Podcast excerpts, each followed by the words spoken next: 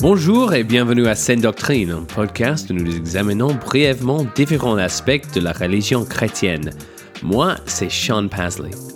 J'ai pensé que nous pourrions commencer par la question fondamentale. Qu'est-ce que la Bible? Ce doit être la première question car de la réponse à cette question découlent toutes les réponses au podcast suivant. Si vous n'êtes pas familier avec la compréhension protestante de la Bible, cela peut être un peu déroutant, mais j'espère que dans les prochaines minutes, vous comprendrez pourquoi nous devons traiter de la Bible avant toute autre chose. Écrite sur une période d'environ 1500 ans par de nombreux auteurs humains venant de cultures différentes et préservée pour nous tous jusqu'à aujourd'hui, la Bible et ses enseignements ont changé le cours de l'histoire humaine. Pour les protestants, ça c'est un terme que nous approfondirons plus tard, mais pour l'instant, sachez qu'il désigne les dénominations chrétiennes nées de la réforme protestante. La Bible et ses 66 livres euh, compilés, l'Ancien et le Nouveau Testament, est considéré comme le seul guide pour la foi et la pratique. La Bible n'est pas seulement un assemblage d'histoires ou de, camps populaires, une liste exhaustive de, règles à suivre pour quelqu'un qui veut, qui veut être une bonne personne. Nous, chrétiens, croyons qu'elle est la ligne de communication la plus claire que Dieu a avec l'humanité. C'est l'auto-révélation de Dieu, une révélation particulière par opposition à la révélation générale que nous voyons dans le monde qu'il a créé. Dans la Bible, par le moyen d'auteurs humains divinement inspirés par l'Esprit de Dieu, Dieu nous parle des choses qu'il a faites, de son caractère, de ce qu'il attend de peuple qu'il a créé et de ses promesses pour l'avenir. Dans le livre de 2 Timothée, la deuxième lettre écrite par l'apôtre Paul à son collègue de la ville d'Éphèse, nous trouvons la déclaration suivante. Toute écriture est inspirée de Dieu et utile pour enseigner, pour convaincre, pour redresser, pour éduquer dans la justice. Même si vous ne prenez pas la Bible au mot, en raison de ses propres affirmations, il vaut la peine d'aborder le sujet avec le désir de connaître la vérité plutôt que de le rejeter purement et simplement. Et pour le chrétien, une compréhension plus profonde de la provenance de la Bible est pas seulement un accord ignorant. Alors, ceci étant dit, prenons les choses au sérieux et posons quelques questions difficiles. Tout d'abord, comment pouvons-nous croire que la Bible que nous avons aujourd'hui, traduite en plus de 2000 langues différentes à partir de l'hébreu, de l'araméen et du grec ancien, est la même que celle que les auteurs originaux ont écrite il y a tant d'années? Cette question n'est pas du tout déraisonnable, mais elle découle également de l'hypothèse selon laquelle la Bible est un texte comme les autres. Les chrétiens croient que la Bible, dans son entièreté, a été miraculeusement préservée afin que le, le, message complet puisse être communiqué à de plusieurs générations de personnes. Mais miraculeusement ne signifie pas sans preuve.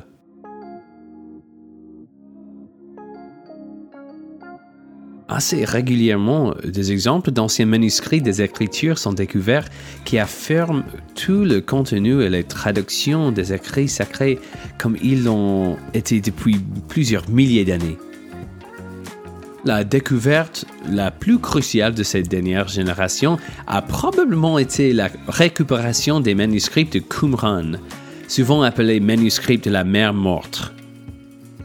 Miraculeusement, des bergers bédouins de Qumran en Israël ont découvert par hasard des vestiges incroyablement bien conservés et dans le cas d'Isaïe, la totalité de 38 des 39 livres de l'Ancien Testament. Pour le sceptique, cette découverte n'a sans doute pas prouvé que la Bible est vraie, mais elle a servi à informer tant les érudits que les sceptiques et les érudits qui sont sceptiques sur la transmission et l'intégrité des textes pendant des milliers d'années. Tout chercheur sérieux de la vérité devra tenir compte de la réalité de la préservation incroyablement unique de ces écrits. Mais peut-être euh, ça ce n'est pas votre question.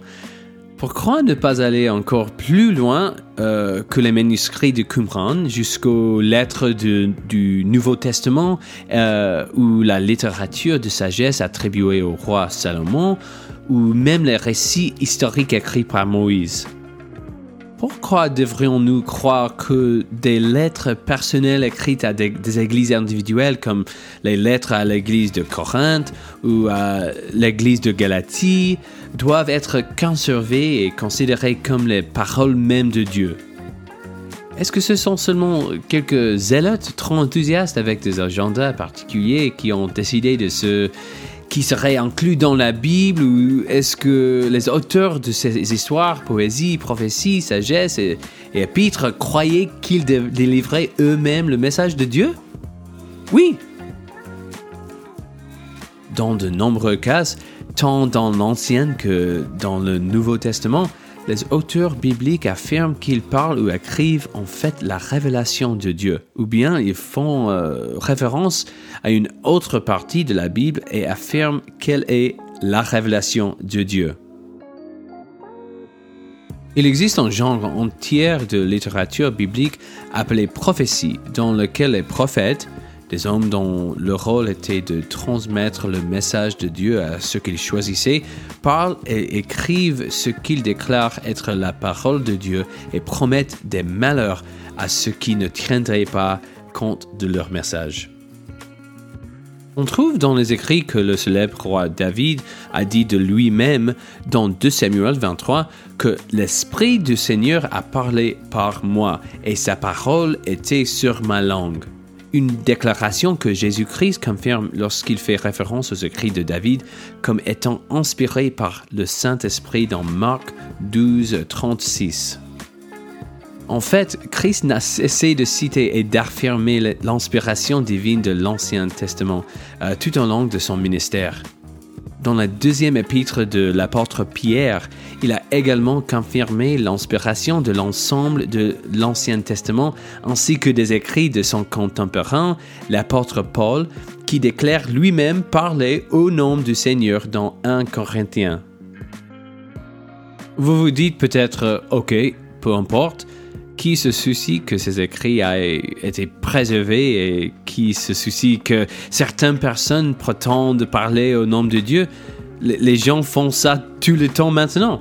Et c'est, je pense, la meilleure question. Qui s'en soucie et pourquoi cela a-t-il de l'importance pour moi? Voici pourquoi cela est important parce que la Bible ne se déclare pas seulement vraie, mais fait également autorité. Jésus-Christ, un personnage historique réel dont les chrétiens tirent le nom et qu'ils reconnaissent comme étant Dieu en chair, a non seulement fait référence aux Écritures pendant son, ministère sur terre, mais s'est lui-même soumis à elles. Jésus a obéi aux enseignements de la Bible comme à la volonté expresse de Dieu le Père. Il a repoussé la tentation de Satan d'agir contrairement aux Écritures avec les Écritures dans Matthieu 4, et les évangiles sont remplis d'exemples de Jésus exaltant l'autorité divine de la Bible.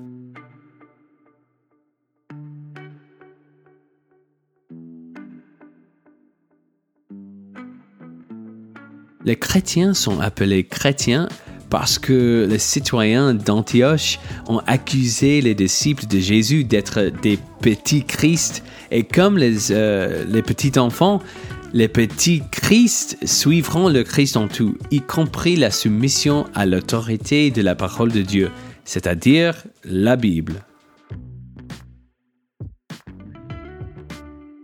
Eh bien, c'est tout pour le moment, mais peut-être euh, n'avez-vous pas été convaincu ou peut-être vous sentez-vous moins informé que vous ne le souhaiteriez.